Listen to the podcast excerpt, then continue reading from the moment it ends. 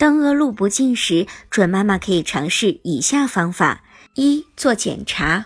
恶露不尽的时候，要及时的去医院做相关的检查，确定病因，积极配合医生的治疗。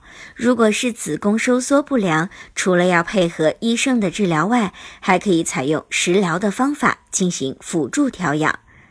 二、注意饮食。新妈妈在月子期间要多进食营养丰富的食物，同时口味要清淡，并且要避免辛辣寒凉的食物，以免强烈刺激到子宫，使子宫恢复不良，造成恶露不尽。另外，具有活血化瘀作用的食物，例如红糖等食物，不能食用太久，否则会增加出血量，同时也会引起恶露不尽的情况。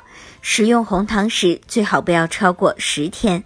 三、清洁到位，每天清洗阴部，在恶露未尽前，不要进行盆浴，不过性生活，避免细菌进入开放的子宫，造成宫腔感染。